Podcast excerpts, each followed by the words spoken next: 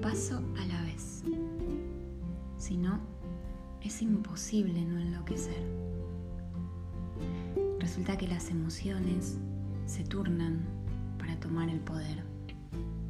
En un mismo día somos habitados por la alegría, la tristeza, la angustia y la desesperación. De a ratos toma el mando el desagrado y en algún que otro instante se presenta furia y temor. Somos testigos en primera fila de cómo se van cediendo el lugar. Ahora lo vemos, las reconocemos y nos entendemos. Aún en esa complejidad se dan la mano y se invitan a pasar. Un paso a la vez. Todo junto no se puede aprender. Suficiente con darnos cuenta que somos mucho más de lo que pudimos imaginar. A veces podemos con eso. Y a veces queremos apretar un botón y simplemente resetear. Solos, acompañados, aislados o amontonados. Este tiempo se transformó en espejo y amplifica en su reflejo todo lo que nos habita, lo que conocíamos y lo que no podíamos ver. Habrá zonas maravillosas.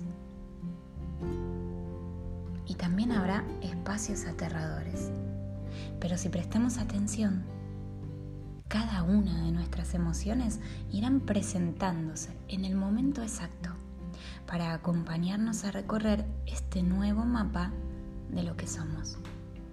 Y todo lo que hemos redescubierto ser.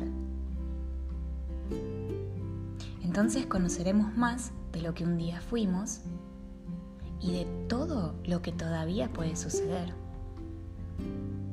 Un paso a la vez, siendo testigos en primera fila de cómo nuestra montaña rusa nos lleva exactamente al punto cero, donde se presenta nuestra frecuencia original, para que podamos recordar todo lo que un día olvidamos y estamos listos para recuperar.